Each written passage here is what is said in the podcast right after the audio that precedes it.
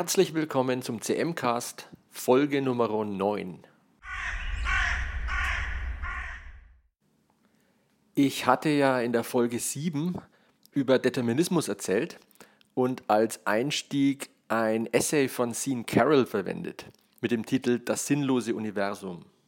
Und in diesem Essay ging es im Wesentlichen um diese reduktionistische Idee der Physik, dass man im Prinzip alles, was im Universum passiert, zurückführen kann auf Wechselwirkungen zwischen Elementarteilchen.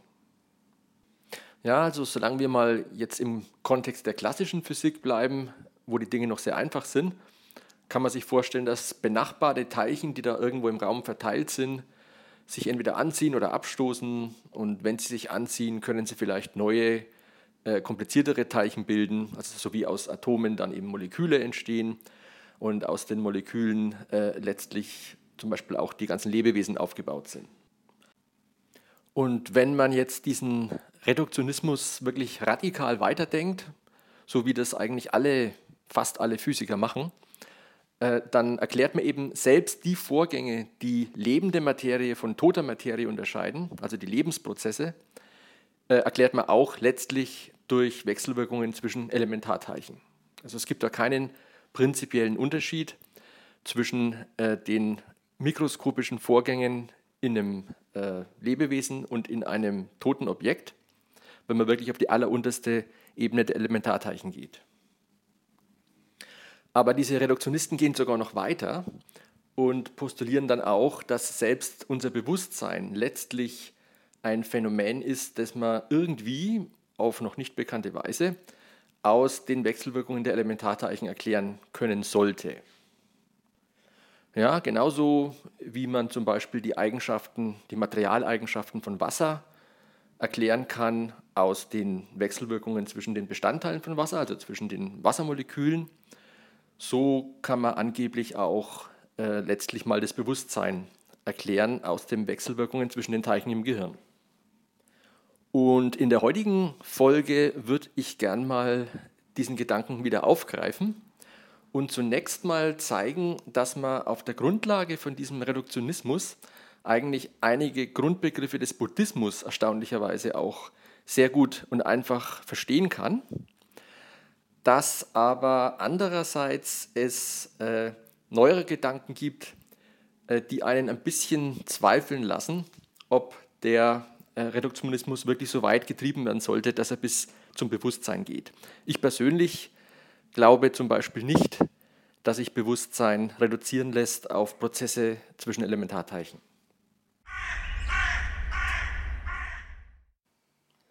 Ja, was hat jetzt aber Reduktionismus mit Buddhismus zu tun? Es gibt im Buddhismus einen ganz zentralen Begriff, und zwar Shunyata, was man im Deutschen oft mit Leerheit oder auch Substanzlosigkeit übersetzt. Um aber Substanzlosigkeit zu verstehen, ist es wahrscheinlich sinnvoll, zunächst mal das Gegenteil sich anzuschauen, nämlich die Substanzhaftigkeit. Also es wird ja eigentlich hier unterstellt, dass naive Menschen davon ausgehen, dass die Objekte in der Welt eine gewisse Substanz besitzen. Und damit ist gemeint, dass zum Beispiel ein Stein, den ich jetzt gerade anschaue, der liegt hier, existiert und ein paar Sekunden später liegt er immer noch hier und Stunden später immer noch. Und solange niemand explizit ihn wegträgt oder ähnliches passiert, bleibt der Stein einfach hier äh, permanent bestehen. Ohne dass anscheinend großartig dafür was äh, getan werden muss. Während ja andere Erscheinungen äh, nicht für diese Art sind, also zum Beispiel, wenn ich jetzt aufhöre zu sprechen, dann ist der Schall plötzlich weg und kommt auch nicht von selber. Und um eben zu erklären, dass manche äh, Dinge einfach vor sich hin existieren, ohne dass ein Aufwand dafür getrieben werden muss, haben offensichtlich Menschen diese Idee der Substanzhaftigkeit irgendwann eingeführt. Eigentlich erklärt das Wort äh, nichts, es ist, äh, sagt ja einfach nur, Substanz ist etwas, das aus sich selbst heraus dauerhaft weiter existieren kann. Und in Bezug auf Steine und dergleichen ist diese Idee vielleicht äh, gar nicht mal so wichtig fürs normale menschliche Leben. aber die Menschen übertragen das zum Beispiel auch auf sich selber. Also es gibt offensichtlich die Idee einer Persönlichkeit und diese Persönlichkeit besteht das ganze Leben über und ist auch so etwas aus sich selbst heraus existierendes, Unveränderliches. Im christlichen Umfeld wird dieses Unveränderliche, das einen Menschen ausmacht, wohl auch als Seele bezeichnet. So, und jetzt kommt aber der Buddhismus her und sagt, es gibt überhaupt keine Substanzhaftigkeit. Selbst die Dinge, die scheinbar aus sich selbst heraus existieren, sind von einer Art, dass sie von vielen Bedingungen abhängig sind. Und dass sozusagen dieser Stein, der ständig äh, zu existieren scheint, in Wirklichkeit ein Prozess ist, also ein Vorgang, bei dem der Stein sozusagen ständig wieder Umwandlungen durchmacht und sich äh, ja, innerlich verändert und eben keine durchlaufende Existenz hat, sondern wirklich ein Prozess ist. Inwiefern hängt aber die äh, Existenz des Steins von Bedingungen ab? Also zum Beispiel könnte plötzlich die Atmosphäre extrem heiß werden und schon schmilzt der Stein zu Lava. Oder es könnte der Erdboden, der den Stein stützt, äh, verschwinden und der Stein äh, fällt zum Beispiel nach unten. Und natürlich auch die genaue Art und Weise, wie der Stein uns erscheint, hängt von wahnsinnig vielen Bedingungen ab. Also äh, ich brauche bloß die Augen zumachen, dann sehe ich den Stein überhaupt nicht mehr. Oder auch mit offenen Augen ändert sich das Aussehen des Steins, je nachdem, wie die Sonne drauf scheint, wie der Schatten sind und so weiter und so fort. Also logischerweise hängt die genaue Art und Weise, wie der Stein existiert, von Bedingungen ab. Aber äh, es ist eigentlich schon erstaunlich, dass die Buddhisten weit vor der Zeit, wo die Existenz von Atomen und so weiter und von Teilchen bekannt war, schon diese Idee hatten, dass praktisch alles substanzlos ist. Denn nach unserer heutigen reduktionistischen Anschauung der Physik ist die Aussage eigentlich vollkommen selbstverständlich. Ein Stein besteht wie alles andere auch aus genau den gleichen äh, Grundbestandteilen wie alle anderen Dinge im Universum, also eben aus bestimmten Arten von Atomen, die in einer ganz bestimmten Weise angeordnet sind. Und wir wissen natürlich, dass Atome auf der mikroskopischen Skala wirklich nicht ständig ruhig sind, sondern zum Beispiel auch ständig äh, hin und her wackeln durch die, durch die Wärme.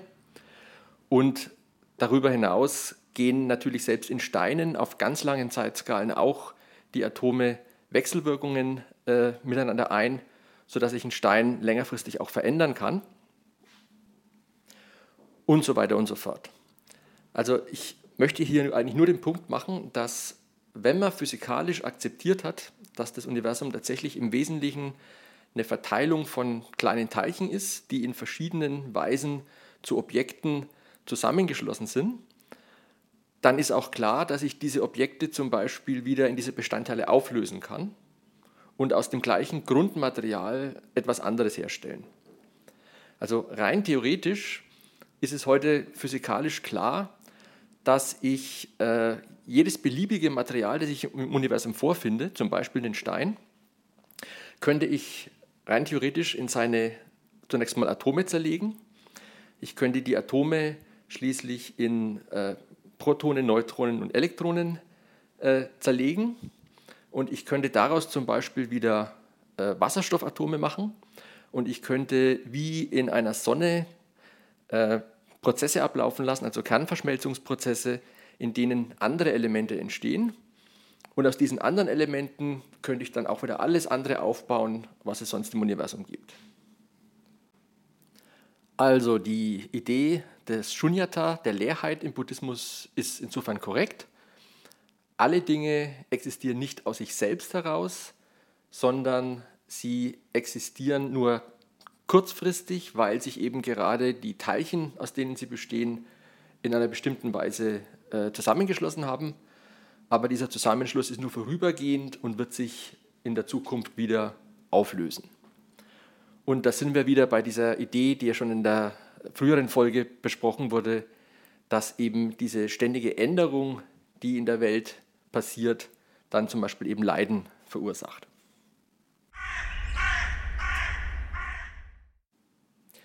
Eigentlich ist es also nach unserem modernen wissenschaftlichen Verständnis vollkommen klar, dass alle Dinge substanzlos sind, nicht aus sich selber heraus existieren, sondern von Bedingungen abhängig sind.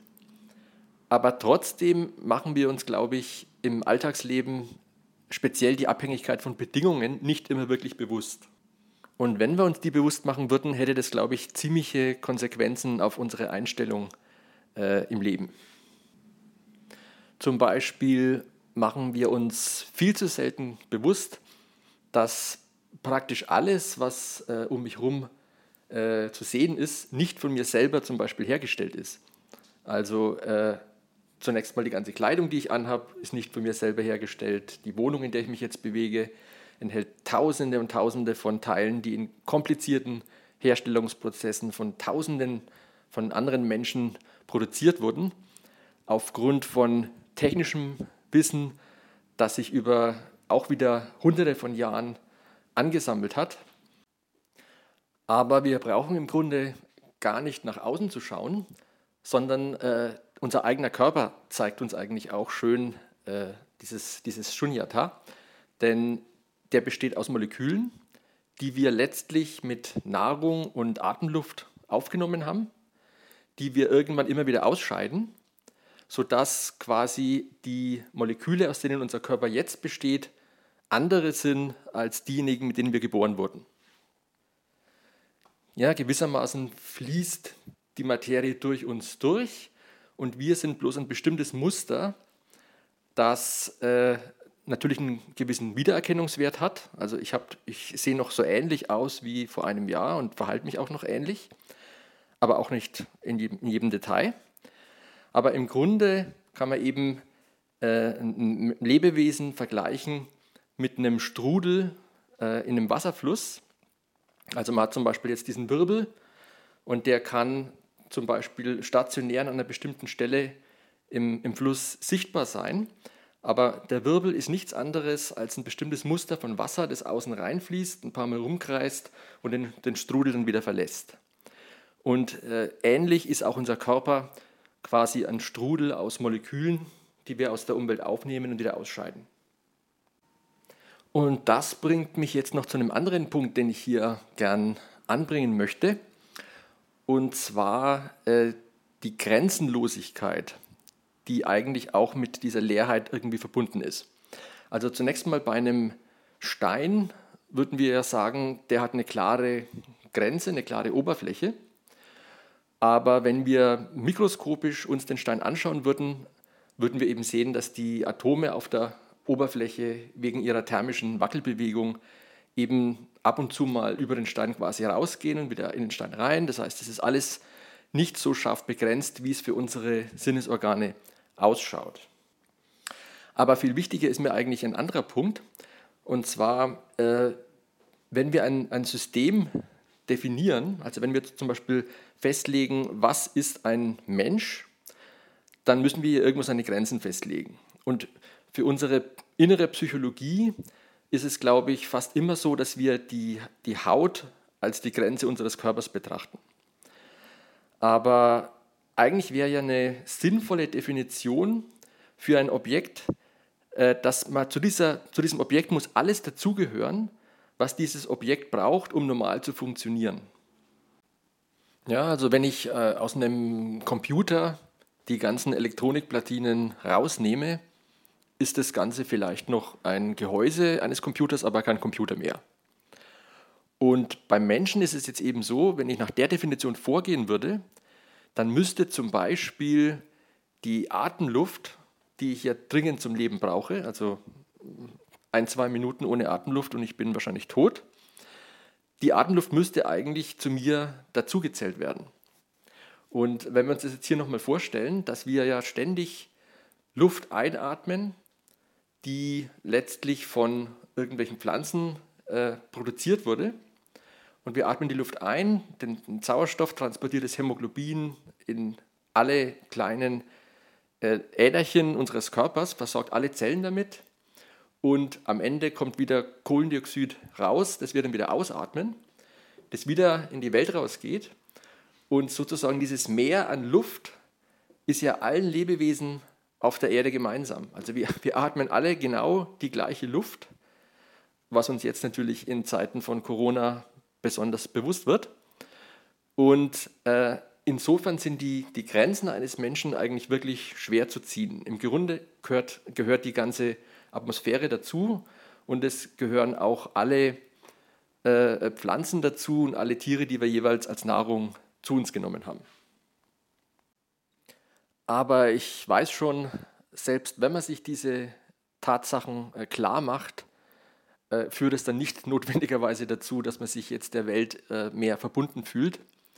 Wahrscheinlich einfach, weil es zunächst mal nur abstrakte Ideen sind. Aber ja, trotzdem ist es, glaube ich, ab und zu mal heilsam, sich sowas wieder klar zu machen.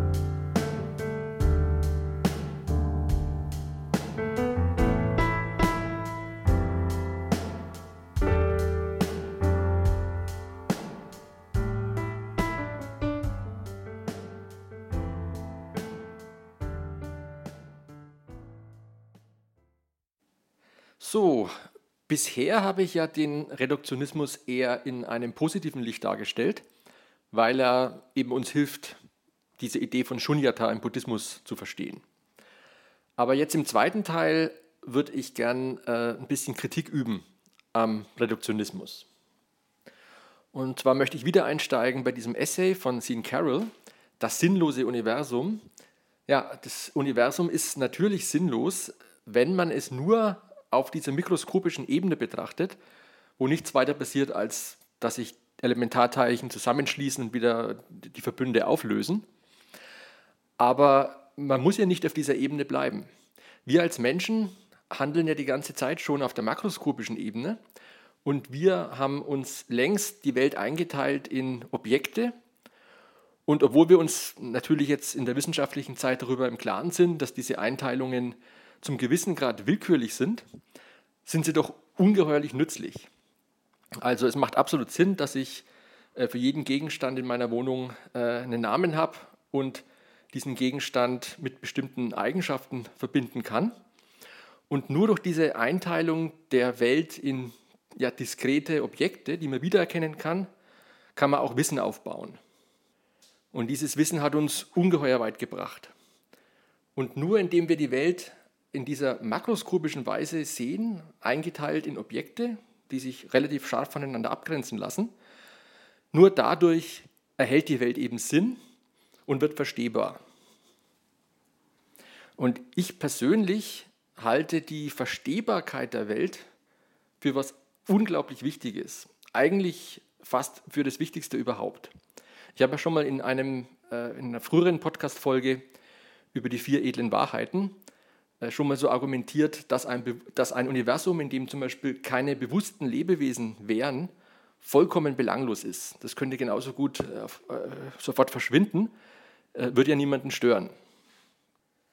Aber sobald bewusste Lebewesen äh, da sind, gibt es sowas wie äh, den Drang, Leiden zu vermeiden und Glück zu suchen, zum Beispiel, oder auch den Drang, bei Menschen die Welt zu verstehen und durch dieses Wissen, das man äh, dadurch gewinnt, die Welt auch zu verändern. Und ich gebe natürlich zu, äh, rein nur die Tatsache, dass es für den Menschen angenehm ist und sinnvoll ist, äh, die Welt in Objekte einzuteilen und in unseren makroskopischen Kategorien zu denken, diese Tatsache allein entkräftet ja nicht dieses Argument, dass letztlich ja doch nur alles mikroskopische Prozesse zwischen Elementarteilchen sind. Aber ich bin eigentlich trotzdem überzeugt, dass diese höheren Ebenen, also die, die makroskopische Weise, die Welt zu betrachten, genauso berechtigt ist wie die mikroskopische. Und in vielen Fällen ist diese makroskopische Betrachtungsweise eben die einzige Möglichkeit, um überhaupt die Welt zu verstehen. Ich äh, muss an der Stelle jetzt mal kurz äh, ausholen. Äh, ich bin ja Physiker und ich habe das Spezialgebiet äh, komplexe Systeme. Und ein komplexes System ist eben so ein System aus vielen Teilchen, die sich nach bestimmten Regeln äh, verhalten. Und obwohl die Regeln bekannt sind, kommt es in solchen komplexen Systemen eben zu sogenannten emergenten Phänomenen. Das sind einfach Phänomene, die sehr überraschend sind, weil man würde nie damit rechnen, dass sowas passiert, wenn man sich einfach nur die Teilchen anschaut und die Regeln anschaut, mit denen die gegenseitig wechselwirken. Also es gibt Millionen Beispiele von komplexen Systemen mit emergenten Phänomenen, aber ein bekanntes und leicht erklärbares sind Vogelschwärme. So ein Vogelschwarm besteht eben möglicherweise aus Hunderten oder Tausenden von Einzelvögeln und der ganze Schwarm bewegt sich aber irgendwie als Ganzes, fast wie ein, wie ein eigener Organismus. Äh, kann sich zum Beispiel auch, wenn Hindernisse auftreten, aufteilen und hinter dem, hinter dem Hindernis wieder zusammenfügen. Und all diese Eigenschaften von Vogelschwärmen kann man aber ganz einfach erklären mit ganz wenigen Regeln, wie einzelne Vögel auf andere Vögel reagieren. Also zum Beispiel wären solche Regeln, dass ein einzelner Vogel, der in der Entfernung eine größere Ansammlung von fliegenden anderen Vögeln sieht, darauf zusteuert, dass er dann aber, wenn er zu nahe kommt, versucht, Kollisionen zu vermeiden und schon vorher versucht, seine Richtung anzupassen an die Nachbarvögel. Und wenn man mit solchen einfachen Regeln beispielsweise eine Computersimulation durchführt, findet man eben Vogelschwärme, die ganz ähnlich sich verhalten wie die in der Natur. Und natürlich äh, könnte man jetzt auch weiterhin den Vogelschwarm als Menge von einzelnen Vögeln betrachten. Das macht die ganze Situation aber wesentlich unübersichtlicher, als wenn ich den Schwarm eben als Ganzes ansehe. Und es gibt eben Extrembeispiele, wo eigentlich äh, die mikroskopische Beschreibung überhaupt keinen Sinn mehr machen würde. Äh, schönes Beispiel ist hier immer schon ein Schachspiel. Äh, wenn man zuschaut, wie zwei Leute Schach spielen, dann bewegt sich jetzt zum Beispiel irgendeine Schachfigur über das Schachbrett und kommt an einer anderen Stelle zum Liegen. Und man könnte diesen ganzen Vorgang jetzt natürlich versuchen zu beschreiben auf der Ebene von Elementarteilchen. Also dazu müsste man die, äh, das Schachbrett und die zwei Schachspieler komplett durch Atomansammlungen beschreiben und dann irgendwie in eine richtige Anfangsbedingung versetzen. Und dann würde das Ganze äh, durch die Wechselwirkungen zwischen den Teilchen würde dann tatsächlich dazu führen, dass die äh, zwei Schachspieler letztlich äh, ihre Hände bewegen und die Schachfiguren äh, versetzen. Und ja, der ganze Prozess ist angeblich so erklärbar, ist natürlich vollkommen hoffnungslos. Äh, wenn ich aber die Regeln von Schach kenne, dann ist im Nachhinein zumindest völlig klar, warum der eine Schachspieler genau diesen Zug gemacht hat, weil es eben zum Beispiel der optimale Zug in dieser Situation war und weil ich weiß, dass es den beiden Schachspielern darum geht, das Spiel zu gewinnen. Also auf der Ebene der Schachregeln und äh, von, mit gesundem Menschenverstand lässt sich dieses Schachspiel, dieses Ereignis perfekt erklären während auf der mikroskopischen Ebene von Teilchen ist es vollkommen hoffnungslos. Wie auch immer, äh, ich möchte nur sagen, ich bin zumindest der Meinung, die makroskopischen Ebenen sind genauso berechtigt. Und wenn ich ganz ehrlich bin, bin ich nicht mal überzeugt, dass sich äh, reduktionistisch überhaupt die Welt vollständig erklären lässt. Also ich gehe ich geh noch so weit mit, dass man so die Evolution des Universums äh, erklären kann, also die ganze Entstehung der Milchstraßen, der Sonnen, die ganzen Elementsynthesen, das Entstehen der Planeten, vielleicht auch das Entstehen des Lebens, gehe ich überall mit.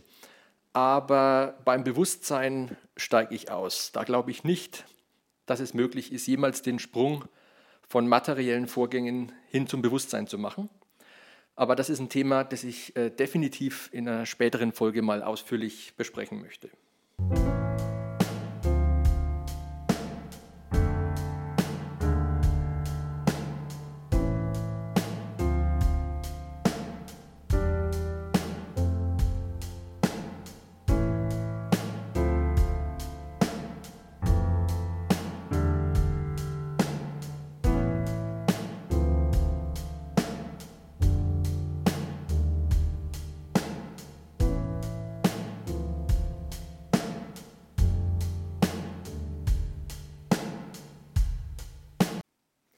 Im letzten Teil dieser Folge möchte ich noch eine andere Kritik am Reduktionismus üben.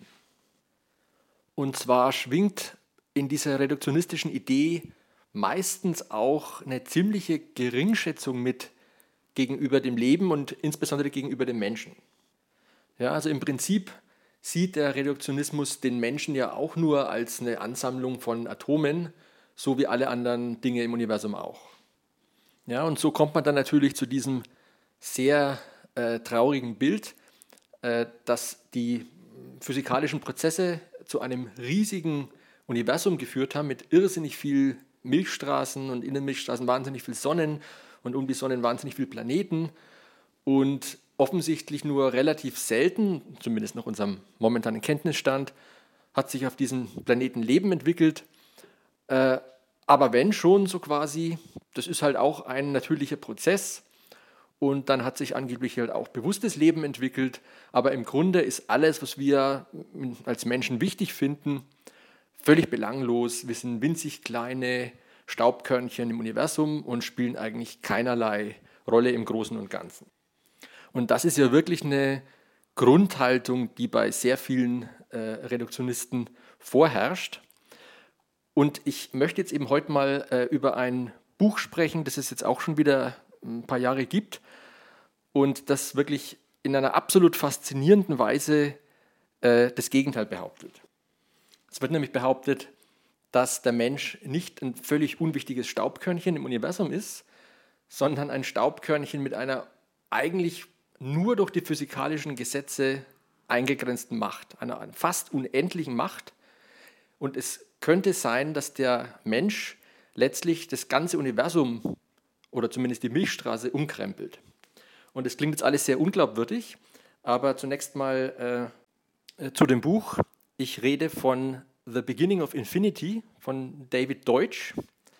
Ich glaube ehrlich gesagt nicht, dass das Buch im Deutschen auch erschienen ist. Ähm, wie auch immer.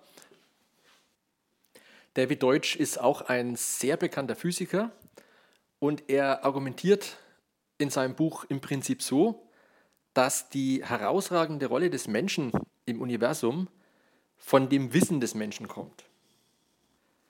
Der Mensch hat die Welt bereits jetzt in einem sehr hohen Maße verstanden. Natürlich hat er möglicherweise noch den aller, allergrößten Teil nicht verstanden, aber bereits der Teil, der von uns verstanden wurde, hat dafür gesorgt, dass wir uns ja vollkommen wegentwickelt haben von unserer natürlichen Lebensweise, äh, wie wir noch in dem Stadium von anderen Menschenaffen waren. Wie vorhin schon erzählt, meine Kleidung, die Wohnung um mich herum, die ganze Infrastruktur, die mich mit Lebensmitteln und anderen Sachen versorgt, all das sind technische Errungenschaften, die letztlich auf wissenschaftlichen Erkenntnissen beruhen, die der Mensch durch sein Wissen äh, über die Jahrhunderte hinweg angehäuft hat. Und äh, David Deutsch äh, versteht übrigens Wissen in einer ziemlich allgemeinen Form. Also zum Beispiel würde er auch äh, die genetische Information, die in den Lebewesen in der DNA enthalten ist, als Wissen bezeichnen.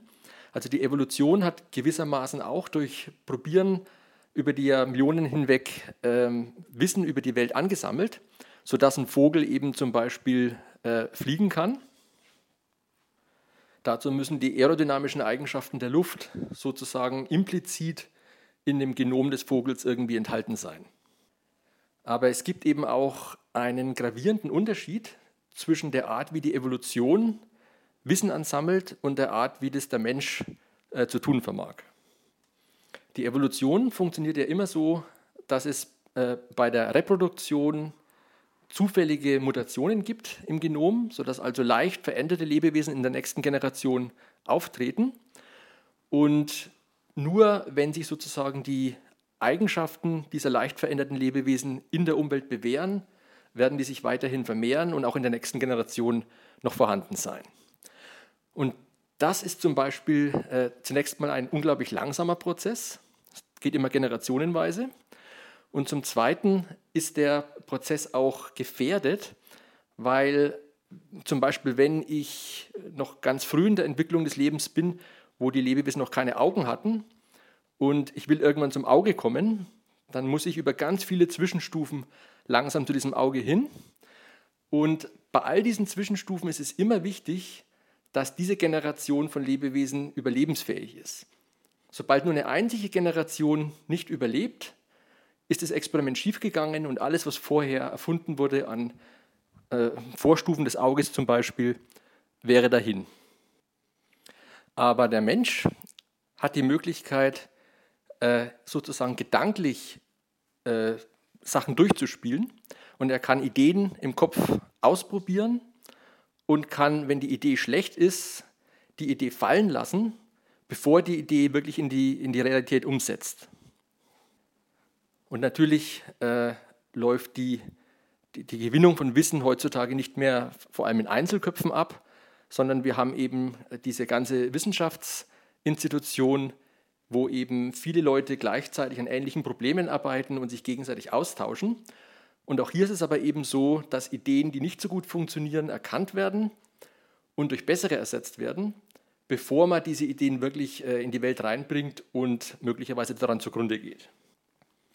Ja, und diese, diese Möglichkeit, also diese Möglichkeit zwischen Menschen Informationen auszutauschen, die an die nächste Generation weiterzugeben, dann eben durch, durch Buchdruck und so weiter die äh, Information auch längerfristig zu speichern, all das hat dazu geführt, dass der Mensch eben viel, viel schneller und effektiver Wissen anhäufen kann über das Universum, als das durch die Evolution möglich wäre.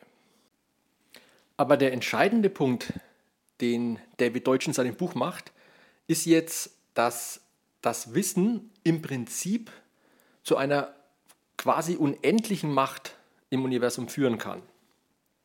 Ja, wenn man die Grundprinzipien, wie die Elementarteilchen sich gegenseitig verhalten und wie die Welt funktioniert, verstanden hat, dann kann man die Welt auch in einem unglaublich hohen Maß manipulieren.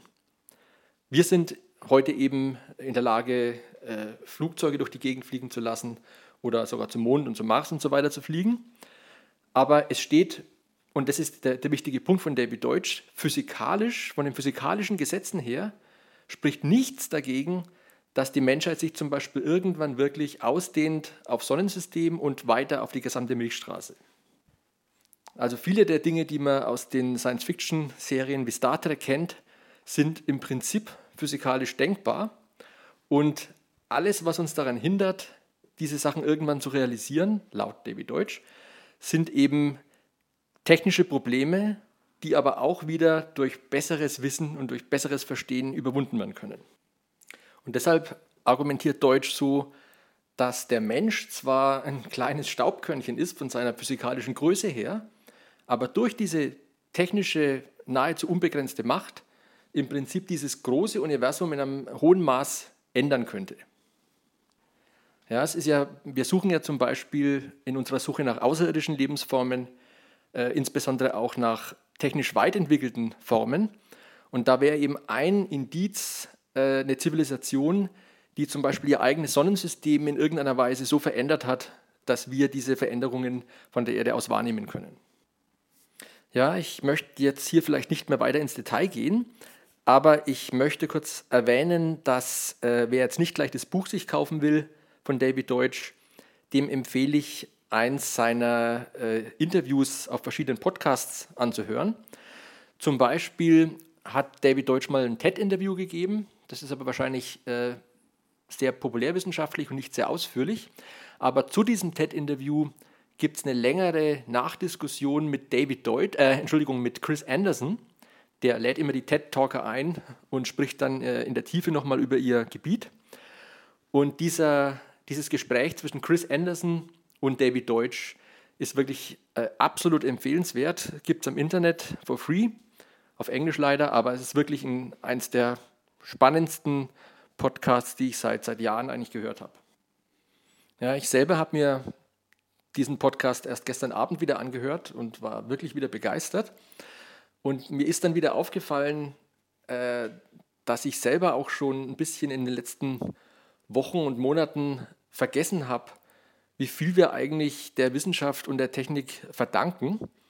Und mir ist jetzt wieder bewusst geworden, zum Beispiel in dieser äh, Corona-Krise, äh, einfach nur das, das, sehr simple Wissen, dass diese Krankheit durch äh, Keime übertragen wird, die in der Luft rumfliegen und die aber um jeden Menschen rum so eine ja, Hülle bilden, die irgendwann aufhört, sodass man sich einfach nur weit genug von anderen Menschen fernhalten muss, um nicht angesteckt zu werden.